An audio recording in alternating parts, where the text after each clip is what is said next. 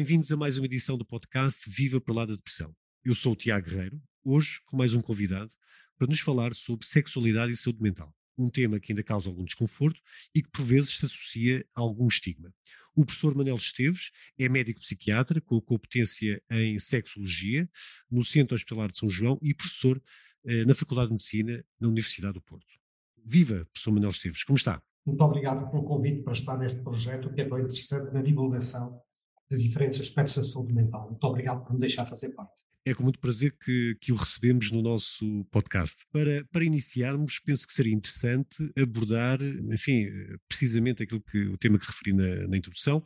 Uh, se, por um lado, a sexualidade está amplamente presente nos meios de comunicação social, não será menos verdade uh, o desconforto ou o tabu ainda associado a este tema. Qual será a explicação para esta dificuldade, professor? Não há dúvida nenhuma que uma coisa é falarmos do sexo de modo genérico, uh, que está presente como disse, na comunicação social, na publicidade e é omnipresente. Uma coisa muito diferente é falarmos da nossa sexualidade, da nossa sexualidade individual, das nossas frustrações, dos nossos medos, o que não é diferente de falarmos da nossa vida interior no sentido mais genérico, não só da sexualidade, mas de, de toda a nossa vida interior. Não, não, não gostamos e temos algum pudor e algum, alguma dificuldade em nos expor, portanto, o que coloca, curiosamente, o médico num papel muito central em tudo isto, porque o médico pode ser de facto, o interlocutor privilegiado para esta discussão sobre um tema que é tão sensível. Uh, e será o mesmo uh, falarmos de sexo uh, e de prazer sexual?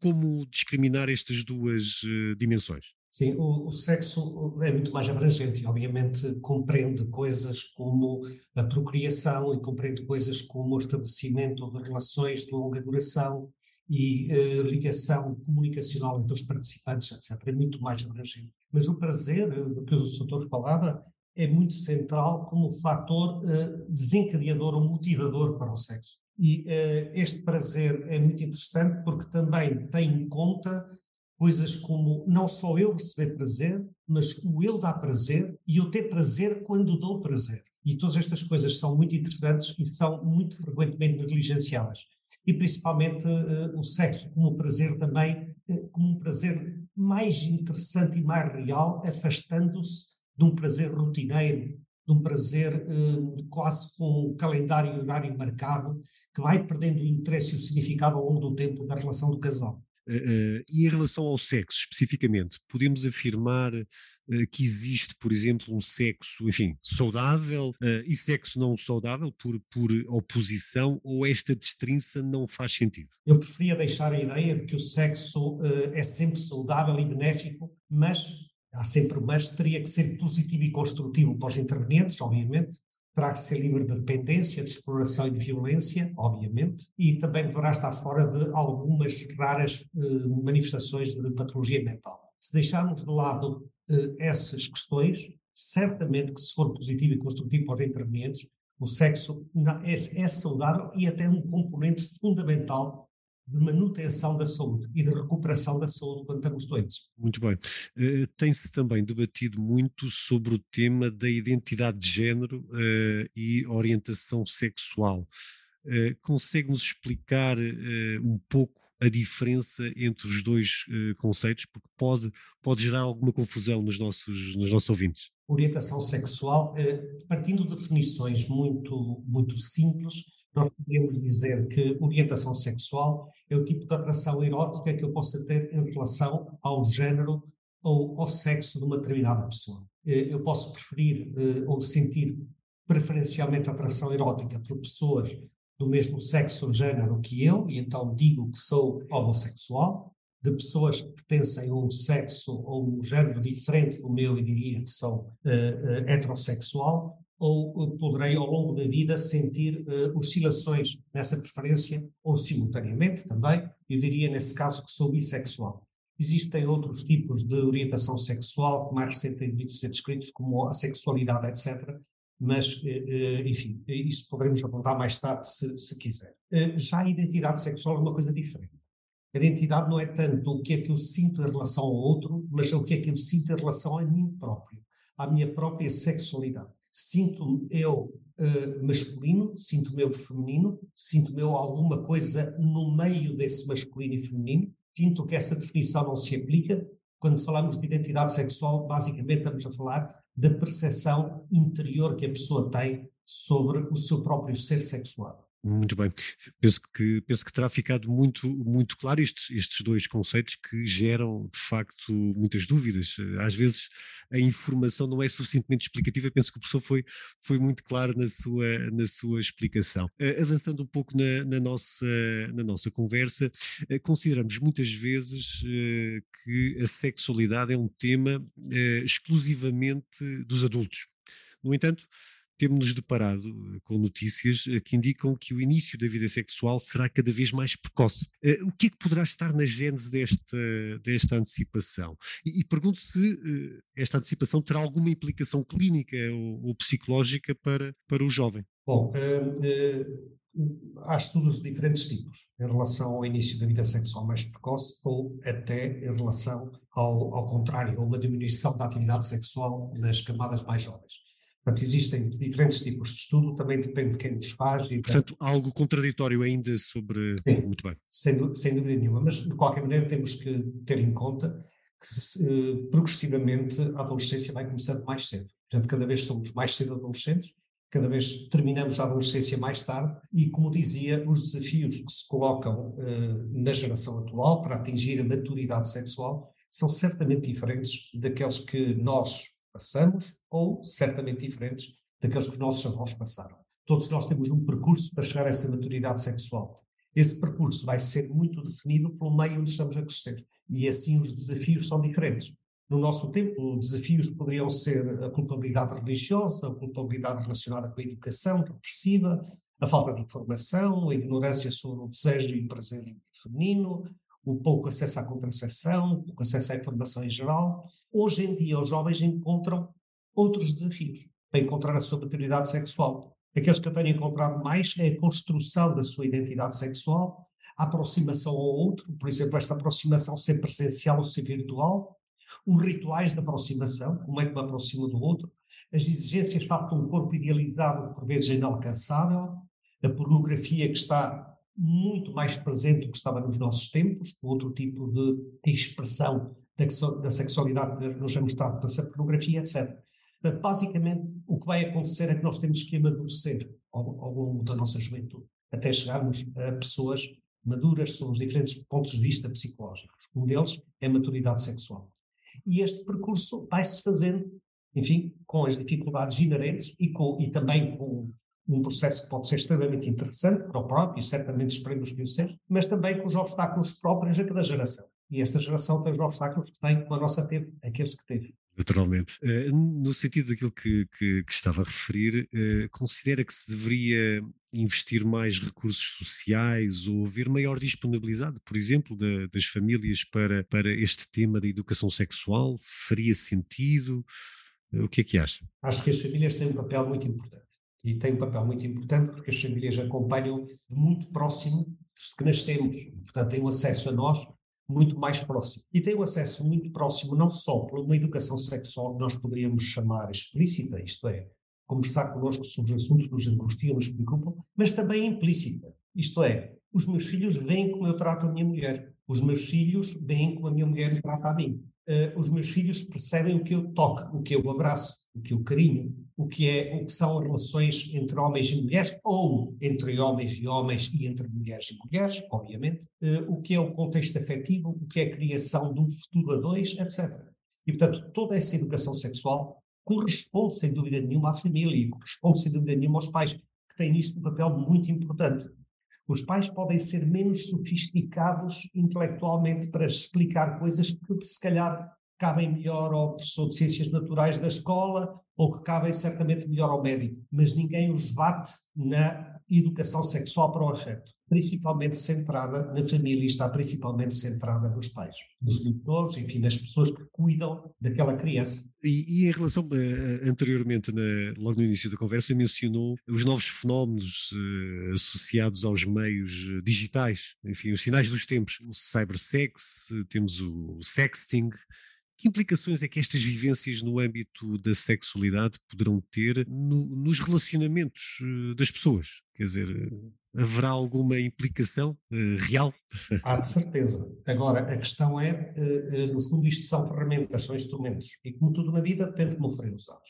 se estamos a falar de, do SMS no contexto de uma relação triangular, isto é, de uma relação extraconjugal, ela corresponde àqueles gritinhos de amor que estão, enfim, descritos eh, nos clássicos, veja, por exemplo, essa de Queiroz, eh, corresponde àqueles gritinhos de amor que hoje, em vez de serem transportados de um sítio para outro por uma funcionária da casa, são enviados através de um, enfim, do meio digital, mas corresponde ao mesmo gritinho de amor e traduz o mesmo tipo de, de relação. Uh, depois, uh, as relações mais virtuais, que se estabelecem apenas no caso uh, em, em, contexto virtual e que não tem, não tem um contexto físico que a acompanhe, podem ser igualmente nocivas para o casal. O impacto é muito parecido como se tivesse havido uma relação extraconjugal. O impacto é muito parecido para o outro, para o terceiro. E, uh, e, e, portanto, o casal, a partir daí, vai ter que encontrar soluções que muitas vezes passam, que são soluções difíceis, que muitas vezes passam pela dissolução do casal e muitas vezes passam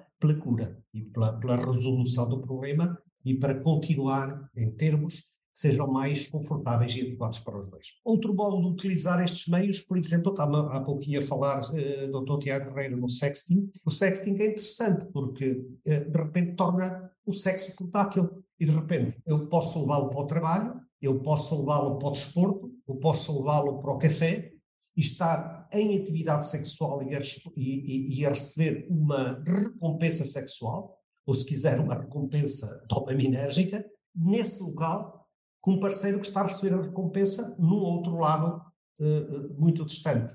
Isto pode ser interessante, pode ser um complemento de uma relação, sem dúvida nenhuma pode ser um complemento de uma relação, pode preparar o futuro de uma relação, que as pessoas ainda estão a conhecer e através do sexting começam a conhecer-se também eroticamente, ou pode ter um outro tipo de contexto, pode ser uma relação extraconjugal, como falamos há pouco, etc., e aí poder ter contornos que sejam mais complexos em termos, em termos de comunicação.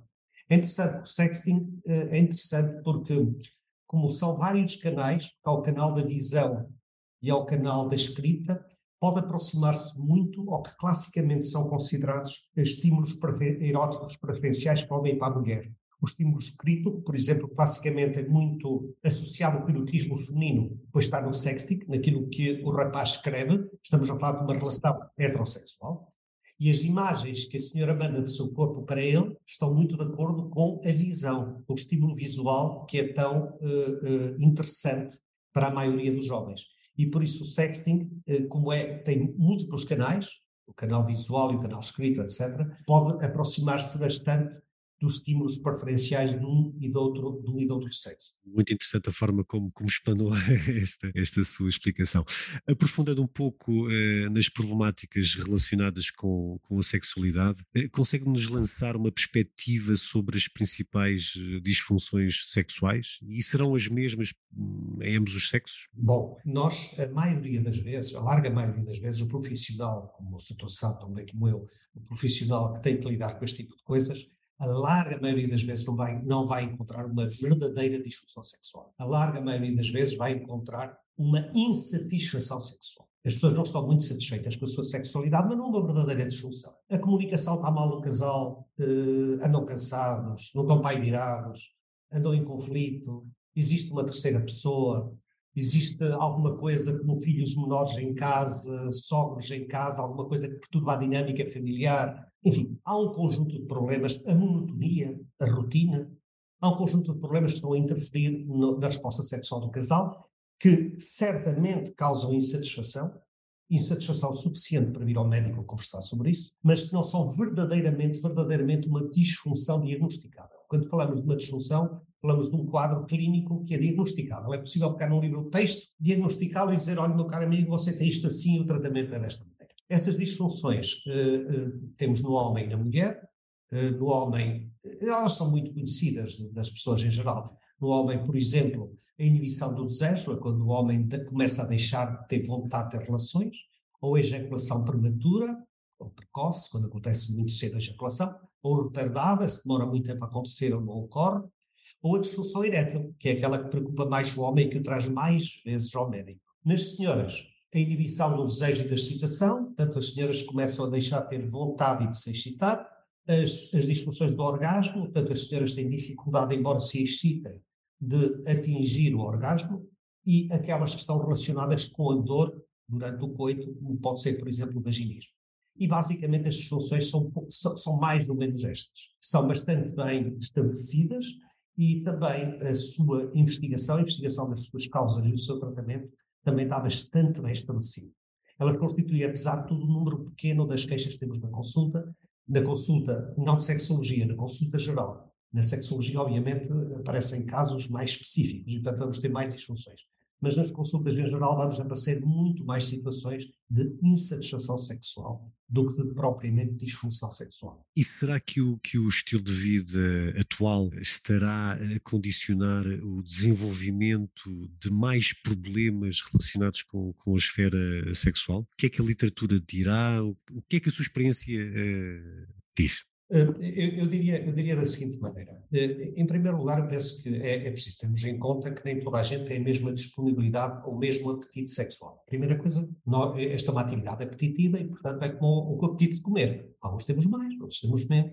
Uma segunda coisa a, a ter aqui em conta é a importância que a pessoa coloca sobre a sua vida sexual. Isto é, surge um problema, que trabalho está disposto essa pessoa a fazer para o superar? Isto é, que importância que isso tem na vida da pessoa. Porque de repente há coisas que começam a ter muita importância. O filho que tem febre tem muita importância. O sogro que teve o ABC tem muita importância. A mudança de casa tem muita importância. A crise e o despedimento do, do, do local de trabalho tem muita importância.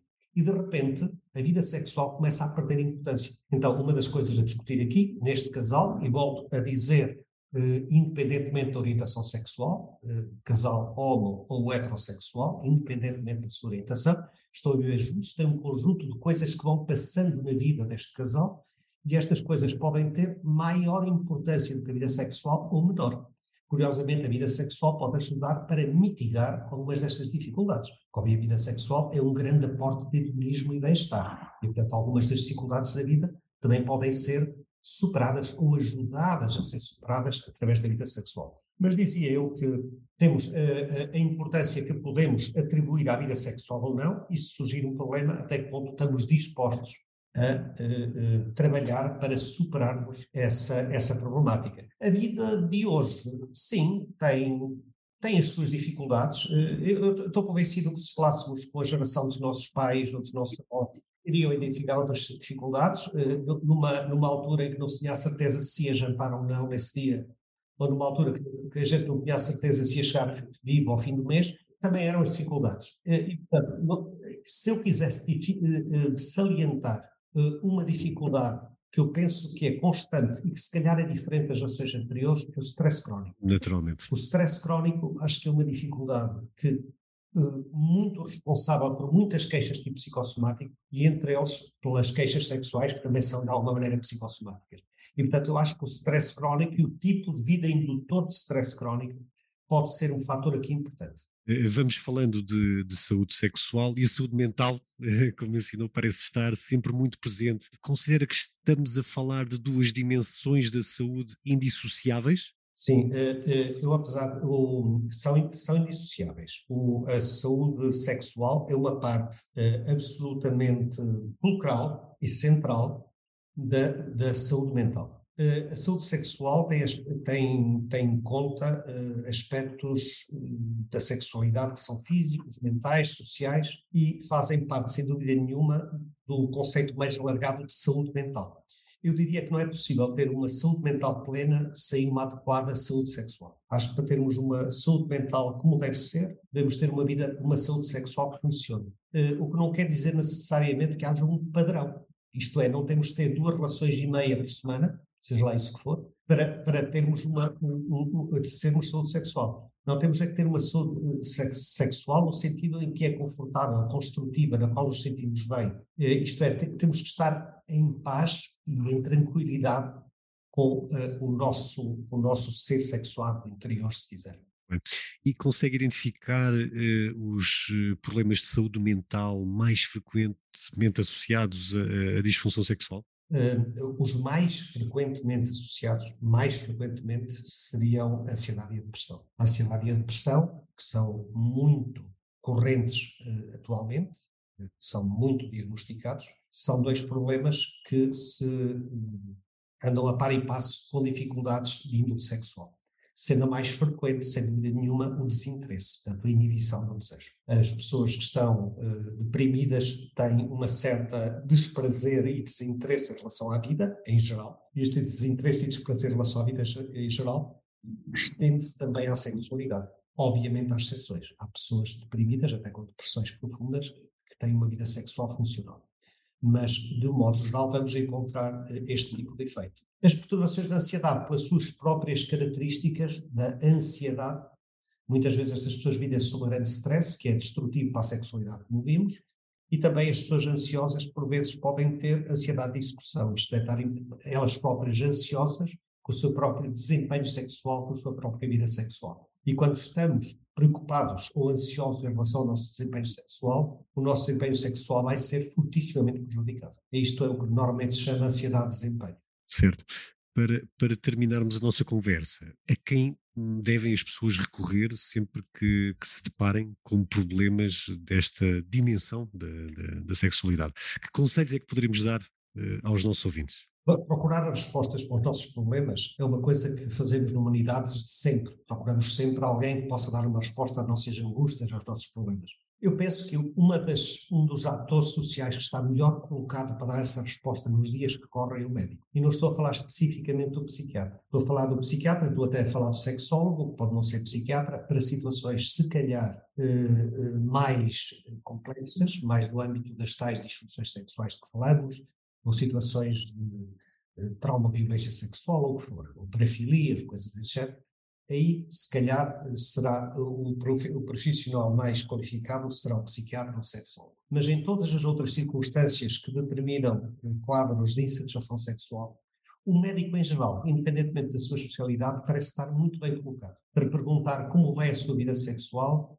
alguma coisa que o angustie, vamos falar um bocadinho sobre isso, eh, vamos tentar encontrar uma solução simples dentro daquilo que nós podemos fazer uh, utilizando alguma informação, desdramatizando algumas situações que, que, as pessoas dramatizam mais nas suas cabeças, uh, e, inclusivamente, por vezes surge-nos uma situação em que, através de uma simples adaptação do modo como as pessoas regem a sua vida sexual, o problema se resolve. Portanto, uma sugestão muito específica para aquele caso concreto. Bem, chegamos uh, ao fim de mais um interessante podcast, deste feito sobre sexualidade e saúde mental. Quero agradecer muito a disponibilidade e a generosidade do professor eh, Manuel Esteves para participar no nosso podcast Viva para lá da Depressão. Muito obrigado. Muito obrigado, Dr. Tiago Guerreiro, pelo, pelo convite e pela oportunidade que me deu para estar aqui discutindo consigo estes temas tão interessantes e depois. Muito obrigado. Obrigado a quem nos está a ouvir e faço desde já o convite para continuar a seguir-nos na próxima semana com um novo convidado e um novo podcast. O tema é o mesmo: saúde mental sem dramas nem preconceitos. Aproveite também para visitar www.vivaparaladepressão.pt, onde terá ao seu dispor informação isenta e rigorosa sobre saúde mental.